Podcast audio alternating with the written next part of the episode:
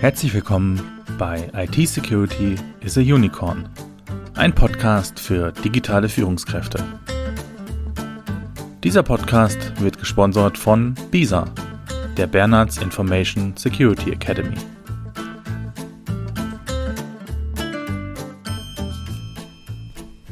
Schön, dass Sie wieder mit dabei sind.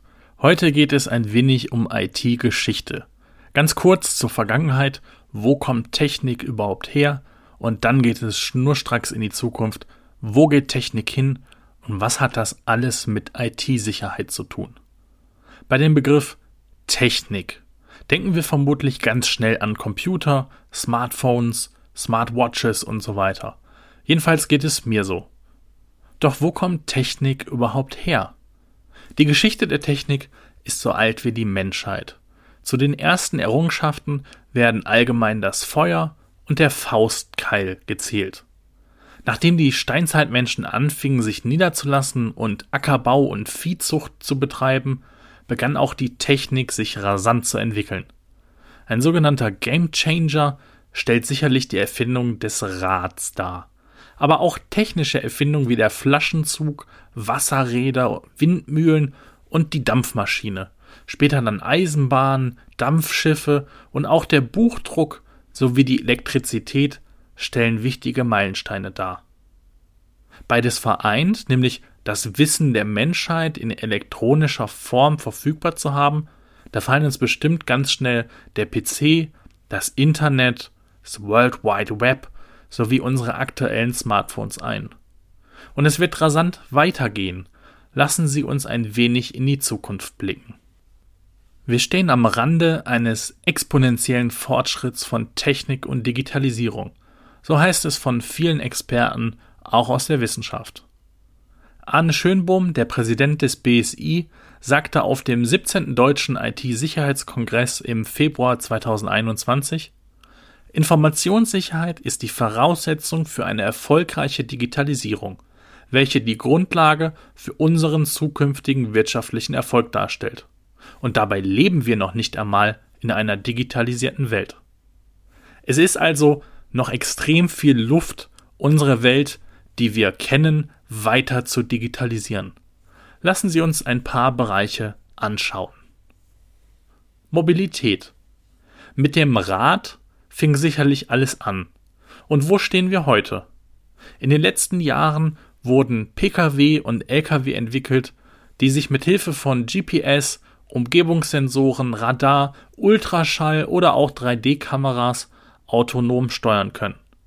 Und bereits jetzt ist das fahrerlose Fahren in den US-Bundesstaaten Kalifornien, Florida und Nevada gesetzlich erlaubt. Die großen Automobilkonzerne arbeiten aktuell daran, dass PKWs mit anderen Fahrzeugen kommunizieren können und auch an der Vorstellung, dass ein PKW zum Beispiel einen Menschen selbstständig per Autopilot zu einem Ziel fährt, daran wird fleißig gearbeitet. Dies bietet die Vorteile, dass der Weg zur Arbeit oder nach Hause mit anderen Tätigkeiten wie dem umfangreichen Telefonieren, Recherchieren und sonstigen Arbeiten genutzt werden kann. Sozusagen ist das Auto dann ein mobiles Büro. Auch ist eine Tendenz zu beobachten, dass Autos nicht mehr selbst besessen werden und als Statussymbole gelten, sondern immer mehr die Gelegenheiten von Mitfahrdiensten, von Robotertaxen und auch Carsharing-Angeboten genutzt werden. Auch die Vermischung aus dem Verkehr auf der Straße und dem Luftraum ist denkbar sobald Autos wie zum Beispiel das X-Hawk oder der Skyrider mit Hilfe von Rotoren senkrecht aufsteigen und landen können. Tatsächlich arbeitet die NASA schon an einer sogenannten Himmelsautobahn. Egal wo wir hinschauen, wir sehen, glaube ich, alle sehr deutlich, dass die Technik, an der die Forscher, Entwickler und Ingenieure arbeiten, Veränderungen mitbringen werden. Ich glaube, dieses Engagement wird dadurch angetrieben, das Leben der Menschen leichter, angenehmer und bequemer machen zu wollen. Doch ich sage immer in allen Interviews, Schulungen und sonstigen Beratungen, dort, wo Technik benutzt wird, kann sie für oder gegen den Menschen eingesetzt werden. Es kommt immer auf die Absicht des Nutzers an. Wo werden wir also hinkommen, wenn zum Beispiel eine künstliche Intelligenz entscheiden muss, welche Art von Unfall passieren wird, wenn er zum Beispiel unausweichlich ist? Zum Beispiel wird das auf die Straße laufende Kind angefahren oder steuert das Auto in den Gegenverkehr und verursacht damit einen Frontalcrash mit einem anderen Fahrzeug. Alle entwickelten Systeme werden mit Chips und Software laufen, die sehr komplex sein werden. Wir machen uns damit noch abhängiger von der Technik und nur noch absolute Spezialisten werden diese Systeme in die Tiefe beherrschen. Man stelle sich also vor, dass diese Technik aus der Ferne aufgrund der Kommunikationsschnittstellen ferngesteuert werden kann. Böse Menschen, Kriminelle, könnten also aus der Ferne Unfälle verursachen, ohne selbst da sein zu müssen. Oder ein Geldtransporter, wenn es Geld in der Form überhaupt noch gibt, oder zum Beispiel ein Gefangenentransport, steuert einfach mal ganz woanders hin. Schauen wir uns noch einen weiteren Bereich an, den Bereich der Roboter. Der weltweite Bestand an Industrierobotern betrug im Jahr 2019 2,7 Millionen Einheiten.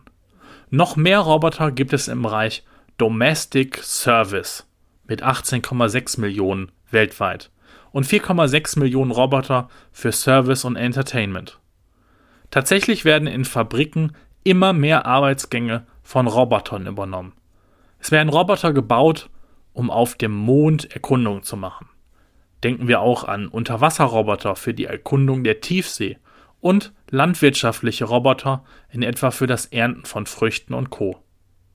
Auch in Krankenhäusern werden immer mehr Roboter bei Operationen eingesetzt. In einigen Ländern empfangen Roboter Besucher im Foyer von Firmen und Behörden oder überwachen Gebäude und Gelände. Auch in der Pflege gibt es schon Roboter, die Pflegebedürftige zum Beispiel mit dem Löffel füttern. Das alles gibt es jetzt schon. Doch wo wird die Reise hingehen? Durch Kombination von künstlicher Intelligenz und Robotern werden diese immer lernfähiger und in der Lage sein, Aufgaben zu übernehmen, die Menschen nicht erledigen können oder vielleicht irgendwann nicht mehr erledigen wollen, zum Beispiel Bombenentschärfung. Es gibt verschiedene Wissenschaftler, die behaupten, dass vermutlich nach 2040 Roboter intelligenter und leistungsfähiger sein werden als Menschen. Denn sie können dann jederzeit auf das gesamte Wissen aus dem Internet zugreifen und das in Sekundenschnelle. Ich brauche nicht extra zu erwähnen, dass auch das Militär zahlreiche Anwendungsfälle hat, in denen sie jetzt und zukünftig auf Roboter setzen werden. Doch auch hier lohnt der Blick auf die positive Seite. Roboter können uns unterstützen in den Bereichen, in denen sie einfach besser sind als wir.